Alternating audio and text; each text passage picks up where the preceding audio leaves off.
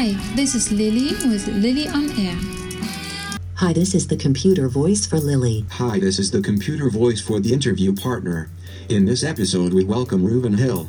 You are listening to the English podcast version of Lily on Air. The interview will have computer voices. In the beginning of the translated episode, you will also hear the original interview in the background, so you can orientate yourself on the original voices and get a personal touch for your listening time. It will turn off after a minute and you can then listen more closely to the translated voices. Lily wanted to find also a possibility to translate her interview podcast episode for you. The problem was that the interviews were recorded live and it is not possible to do this recordings again to speak the interviews also in English. So Lily had this quickly and smart idea to use the computer voices. She tried some voices, listened to it a couple time which will match harmonious and has decided to take these two. You will hear from now on for her interview podcasts. For Lily there is such a problem no problem and her nature will find a way to solve things like this to make it possible for you to enjoy her podcasts episodes. So now we wish you fun and a good time with the interview.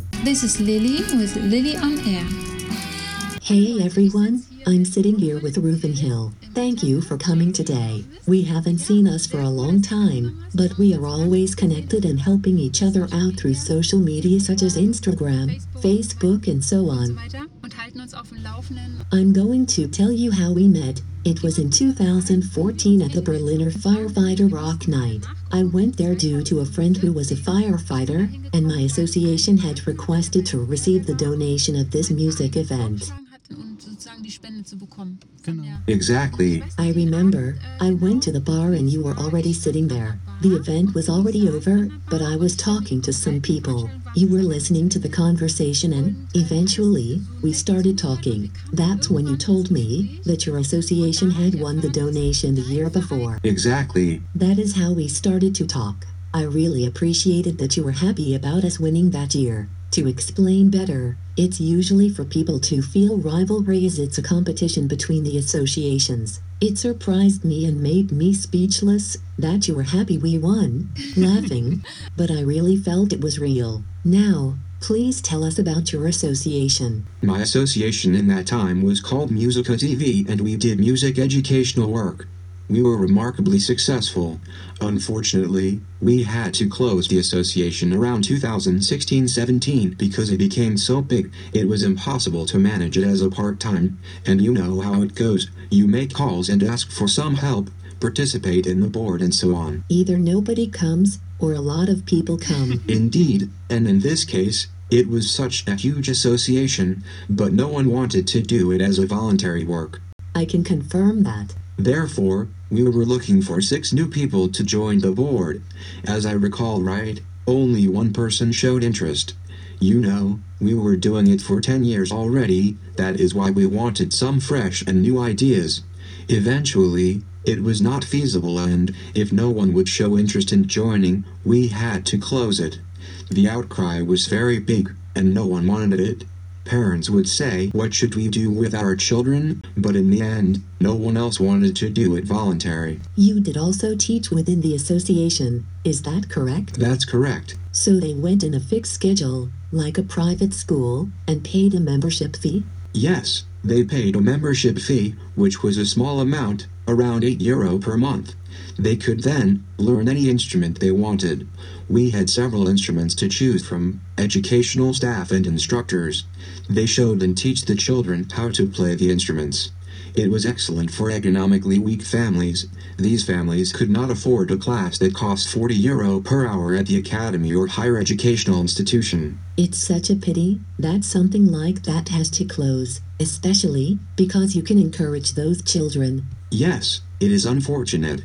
Association work is important in Germany. Many things are voluntary, and if all of them would close, there would be a giant gap for the state, and it would be difficult to fill it. It's really a shame. Musicus is also a very nice name. I hope you protected a name. Laughing nevertheless, I can confirm what you just said. I'm thinking about closing my association too. Seriously? Yes, seriously. It's the first time I'm saying it here, because the work got so extensive. It's impossible for me to do it on my own. The association is huge and has a big network. Of course, I have people helping, but they are all involved. They have things to do too. With it, there is a lot to do. For example, with the tax authority and costs. Can I include the costs, or do I have to pay it from my own money? Dot. Well, let's see. I hope I don't have to close it, but if I have to, I will. I started the work 2003 and established the association in 2011. I did a lot, as you did too. Sometimes you can also just reflect and think, well, I did a good job. We've done a lot and the children we help are doing fine. But we can't do it forever. Do you see it the same way as I do? Yes, we established the association in 2007. You see how the association grows. In the end, we had around 200 members or so. Children would regularly come, which you had to supervise, make programs, plan gigs performances. I was always on the move because we did all those benefit performances. Even around Christmas at the nursing home or hospitals. The elderly were always very happy about it when the children came and sung Christmas carols. Totally, that's also good for the elderly's psyche. And it was also good for the children because they got to see a different world and environment. Of course, in one hand you have the young children and on the other you have the elderly generation. Yes, we also gave the children that grew up with us the opportunity to start their own classes at the age of 14. Of course, only if they were good at it. The children that were teaching would copy some educational methods they learned with their teachers and implemented in their own classes. That would influence a lot the social behavior of the child. Oh, that's great. It is like in a big family, when one child teaches the other one the same things they learned with their parents. That gives them a social component that can be really helpful for the future of the job. It was scientifically proven that children educating children inside the family is very beneficial for them. Exactly. We also did every year a trip with the children. Also, We went with 70 children to different places, and that was also my private holidays. But in the end, it was like a big company. You are only doing accounting, fighting with the offices to get the support and funding. well, first of all, my respect to your work, which you did for some years. You should receive a reward for that. Unfortunately, I don't have a diploma or a medal. Giggle. Giggle, thank you. Well, I can come back again. You would have earned it. Thank you very much. Musicus, an era is over, but it was worth it, and you probably have nice memories of it. Right now, you have a new work. What exactly is it? I started it right after it. You can't just stop doing something from one day to the other, laughing. In the meantime, when I was closing the association, I started with the Police Rock Festival. It had the connection point of my actual job. The idea came during the association. I wanted to plan benefit festival or concerts. We should have been at the Citizens Hall, but it didn't happen because we didn't have a startup fund. After the association closed, one of the other co-planners, who was also a Berlin Firefighter Rock Night, helped building the association. That is when the idea came of Firefighter Rock Night. There was already one in Hamburg and we adopted it. Oh, yes, I remember about Hamburg. That was so exciting. So, we established Firefighter Rock Night in Berlin. So, when I closed the association, we said we would do the Police Rock Festival. This would be a little bigger than the Firefighter Rock Night, as I was playing in a band. I was about to say, you are a musician. Actually, since I'm eight years old, in my band, there were, beside of me, two other policemen. So, I said to them, hey guys, why don't we do a benefit festival? So, we did everything we could as we wanted to do it private and not an authorities event. Okay, I understand. meaning the police of Berlin would not be involved nor participating in the planning of the event. We just asked people for support. But you had one condition. Bands playing at the festivals must be working for the police. Right. So, in one band, there must be at least one member working for the police. After some years, we included a headliner, which doesn't have to have a police member in the band. We got some support of the authorities. They really liked the idea, and we wanted to provide a different offer for the colleagues instead of the same sport events and so I mean, at the police and the fire station, these types of creative things are not on top of the list. There is only an orchestra, right? Yes, the police orchestra, which doesn't exist anymore in Berlin. Oh, okay. I didn't know about that. Actually, it's the orchestra of Berlin Brandenburg, but they are mostly in Brandenburg. It was also a bit expensive. Yes, that's why they are splitting it. They are very good and do Christmas concerts. But this just covers a certain branch, the ones that like classical music. Yeah, because a proper rock band most people like. And police can rock really good. Giggle.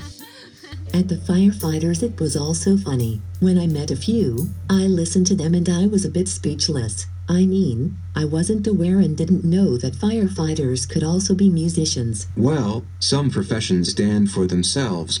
A few days ago, I was reading a newspaper and the headliners were Confront Dehumanization. There are a lot of people, for example in the police, that do music and volunteer in their private life. Since I'm doing this festival, I get contacted by so many people. That's when I realized how many volunteer or establish associations. This is not very known in the public. Some people do not even see that behind that person is a human being, Maybe even with a difficult path in life. and with a lot of things that shaped their lives. And all this is what we try to include at the festival. So, you open a door to a different life, and suddenly, they see the human with different eyes. Exactly. We try to show people look, there is a policeman and he is not wearing a uniform. And then, rock musicians. He is on stage rocking it. That is so cool. Laughing. It's unbelievable how many colleagues play music in their private life and on which level. Sometimes they are so good I start thinking, why don't start off? But, of course, they all have their main job and do this as a hobby. How do you organize? Do you write on a paper all the bands or how do you do it? There are three of us. We do call for applications on social media and internally too. Our colleagues can candidate with their bands too. Then, we get the applications in different kinds of ways. For example, a YouTube link. We watch it and then decide who we pick. This year, happened something that no one could predict. I only heard of it last week. You've been posting it on social media, and it was a real shock for me, fans, visitors, the bands, and probably for you too. Tell us what happened? Well, it hit us as most event planner and musicians with all this corona thing we could not do this event anymore. Why couldn't you do it? Because of the official requirements in closed spaces, meaning there is only a certain amount of people that can be in closed spaces. In our case, it was possible to have 750 people in this event. The problem now is the distance regulation, which is exactly what is breaking the neck of this industry. Of course, because you needed a huge space if everyone has to be one, five meters apart from each other. You have three to four big event planners that organize in a forest space. It hits them too, but not as much as it hits us. But the giant culture in Berlin is characterized not from one big planner, but from all the small clubs and venues that fit around 1,000 people. Or also the medium sized venues such as the Columbia Halle with a capacity of 3,000 people. The Columbia Halle was your event venue, correct? Correct, the Columbia Theater. Which is really nice. I was there at concerts with international artists, mostly rock bands. It is a pretty cool venue. Definitely. Besides the amazing atmosphere inside, it is also part of Berlin's cultural history. It was a movie theater, right? Exactly, it was a movie theater from the Alliance. In the meantime, it was recovered but the retro style was maintained. It makes you feel like you are in a different world but also in a familiar atmosphere. And I don't mean it only as the location itself but also between bands and the crowd. You feel close to each other. That's true. The stage is incredible. You can be so close and still have a lot of space in that venue. Its capacity is for around 800 people, but with the new corona regulations, we would need to have one and a half meters distance of each other. Okay, so let's do some holes and then it fits. Giggle. And it must be seated. Oh no, so they must also have an actual seat? Yes, that means the spirit of a rock concert is completely killed, and it would fit around 120 to 140 people. They probably fall down the chair during the concert. Giggle. Giggle, so you have 120 people. These number of people do not even cover the expenses for the event. Although, you are able to have 700 people inside, because of the distancing, you can't have this number. That's why many event locations are struggling in the moment. Since a few months, they have no new orders. I spoke to somebody that is working in the event industry and he mentioned that in the end of the year, all those insolvency deadlines are soon finishing, and those supports from the federal government are not helping them because they can't apply to it. Meaning that by the end of 2020 will be a huge bankruptcy wave coming at us. I'm pretty sure that in the months of January and February, Berlin will lose at least 50% of its culture. That is really sad. I think not many people are seeing it coming. Because now the winter months are arriving, people stop going out to the lake or so. They will start to stay more and more home and then they think, oh, I really want to go to a club, listen to live music or go to the theater or to the movies. But then it might be too late because most things will not be there anymore. We really must calm down our nerves so that we, artists, do not fall into a depression. Giggle. Try to see some different opportunities like going online. That is the main problem. Most artists don't know what to do because they do not have any concerts. With all that despair, they start those online things. The problem is that people are getting used to it and they think, well, now I get the concert for free. They don't think that nobody's is getting any money out of it. These are acts of despair to stay present.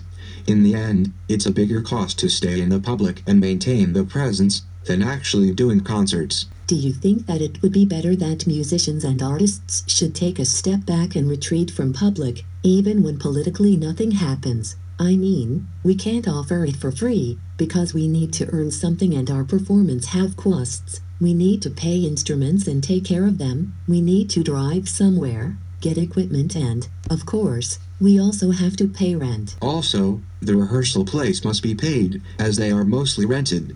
Still, the main issue is that socially people only notice something is missing or when something happens. As long as people get fed in social media's channels, nobody will stand against it. Of course, you can't just blank out the need of musicians to stay in public.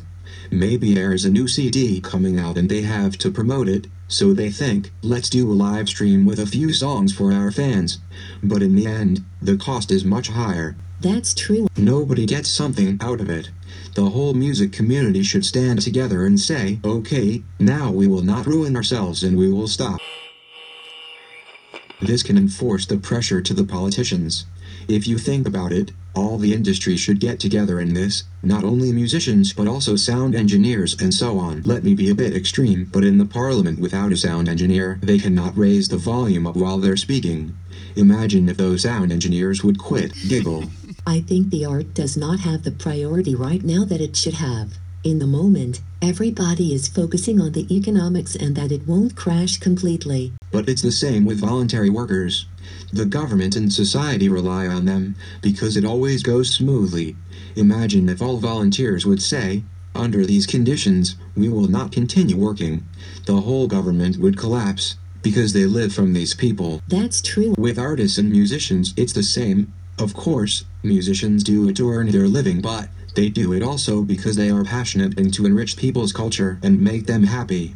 These idealism makes the musicians that are affected say, I can't leave people alone. I can't just stop doing music to make others happy. You feel responsible. Yes, one feels responsible for the society, but we notice we are not systematically relevant. Nevertheless, in some ways we are, as society lives from culture.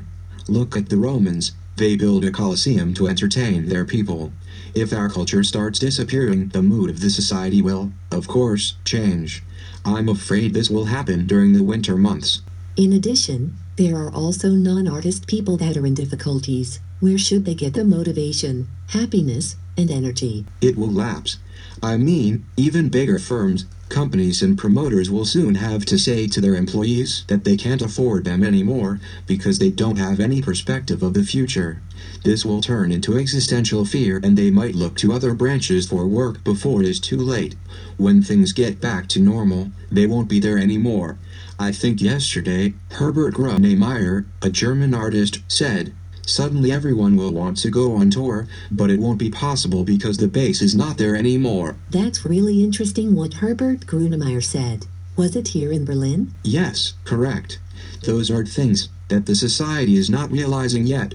everything is still going on in normal ways. It's crazy. I ask myself how it is still functioning. There are many branches already over the limit of survival. It's like a drowning person that is fighting to stay over the water. In that case, they don't have the financial resources to survive. In some branches, they are artificially keeping it going during this time until it might be okay again. I think the situation right now is extremely difficult.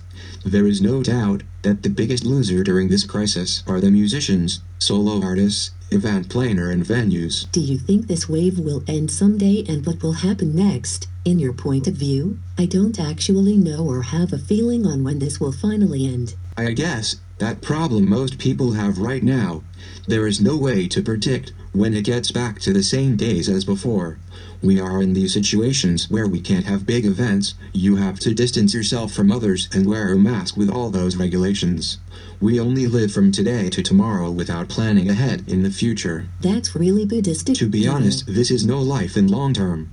You have no perspective, no structure. That's what people need to feel safe. And also, the economy, the event planners, the venues, the musicians and artists, the painter that wants to organize a vernissage but can't because he can't fit the amount of people into the location. So, nobody can say when this will finally end. Of course, you see in the media that maybe in the end of the year there will be an approved vaccine. But you can't be sure about that, and how long will it take to get it distributed to the whole population? Probably the first getting the vaccine will be system relevant people such as doctor and nurses, which is the right, because they are exposed to infected people. In the end, how long will it take for the rest to receive it? As mentioned before, we postponed the rock festival for the 20th of February. If you think about it, from the original date to the new date it's about five months. In those five months something will change hopefully. But we thought about it in March too. I mean, it is a psychological good tactic that you have set a new date, which is soon. Five months is not too much. That gives a feeling of still being on it and it's not completely cancelled. We can use the time. It is psychological very good and an excellent tactic. I think we all should do that. Set a goal and say, in the near future, I will be doing this or that. Because if we wander meaninglessly through life, because the government is not guiding us, it could result to a mass depression, which would not be good at all. Indeed, it would be terrible, but that's exactly what I mentioned before. You don't have to be a licensed psychologist to look at the big picture. The dark months are coming. November usually is one of the worst months for most people. Then, the Christmas times come around, which is problematic for unattached people, and, in addition to that, there is no possibility to distract by going to a bar or a club, see a concert, as everything is close. And if the numbers of infections are growing during the winter months, which we are right now, where should this lead us to? That people in wintertime must stay home, without being able to go out and without a cultural program to distract them. I think a lot of people, including myself, got used to do a lot at home. You turn into a hermit. Yes, exactly. Video calls are now trending. Before I never did it. Yes, a lot of people rediscovered all the social media platform that possible exist. But I think you can already recognize a kind of sleepiness in people. Because the constant input you receive from all those accounts is exhausting. The completed overflow. Correct, and you want to have back your private life after a while, which you don't have in the online world. I have noticed that many people stopped posting as much as before. It's because people notice that it's not the same speaking to someone on the screen or face to face. And when all the mix blends together, with autumn and winter depression, no cultural program, this will be a difficult test for society. Besides the event you postponed for next year, what other goals did you set for yourself? Are you being more active or so? I mean, you are always around people, due to your job. We did not have lesser work in general like other branches. There was, actually, more to do. And in your personal life, did you discover something to do, to release stress and to include in the new daily routine? To be honest, I haven't changed as much in my personal life. Because my job itself requires a lot of time, so the time for private things is short. But it is more or less as you said go out for a run and when possible, catch up with friends. I realized in the beginning, during the lockdown, those normal things were gone. You were isolated at home.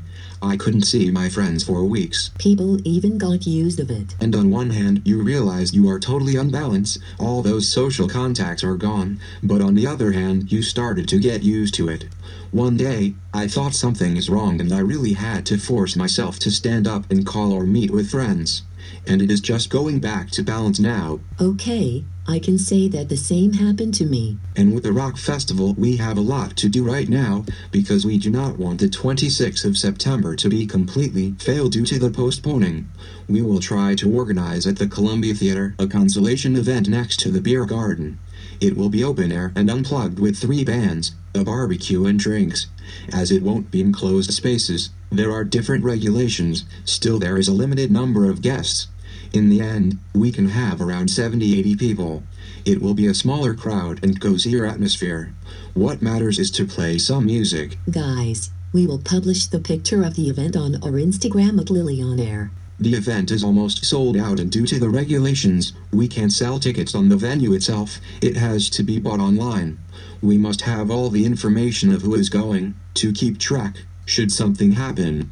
Nevertheless, people are thirsty to finally have this type of events. Yesterday, we went online for purchase, and today we are almost sold out. So, if someone wants to support your association, what should the person do? Buy a ticket for the event in February? Can they donate to your association? Of course, we are happy if you get a ticket and we can have a full house. Rock the night for a good purpose. That is the biggest help one can give us. The tickets are also reasonably priced, it's no more than 16 euros. We pay from that the venue costs and other costs, but the rest of the profit will be donated. This year, it's for Reuben's Shoes. This an initiative that support very poor children that grow up in bad conditions around the world. They support by building schools and collect shoes for these children. Right now, they are in the Dominican Republic and children can't go to school because they have no shoes, which is unimaginable for us. As in most of those countries, the schools might not be in the village, the children have to walk long distances, and the roads are not like here. They would have to go through gravel paths for kilometers. That's why it is prohibited for children to go to school without shoes. Of course, they could get injured and you would need medical assistance, which is lacking. It's lacking and they don't have enough schools. And it is inhuman. That's why they collect the shoes. We chose this organization because we know that they will personally bring the shoes and the money. The team goes to those destinations to help, distribute, and register. You can even sponsor a child. We also made a shout out to help collect the shoes and we received a great response. A lot of people sent us already pictures with huge amounts of shoes. It will be collected during the festival and passed to the organization Reuben's Shoes. We will link your rock festival. I wish that a lot of people that are listening to the podcast will buy a ticket for the festival in 2021 That would be so great. to have a full house, which is not only cool while playing cards, giggle. It's good in all perspectives. We will link the organization Reuben Shoes. You can find all the information in the podcast and on Lily's Instagram. Of course, I will link Reuven too, so you can follow him. Reuven, thank you so much for your visit. Thank you for having me here. It was a great interview. Thank you for all the good deeds you did. You have my respect. Bye bye. Bye bye. You're Lily. Until the next episode here on Lily on Air.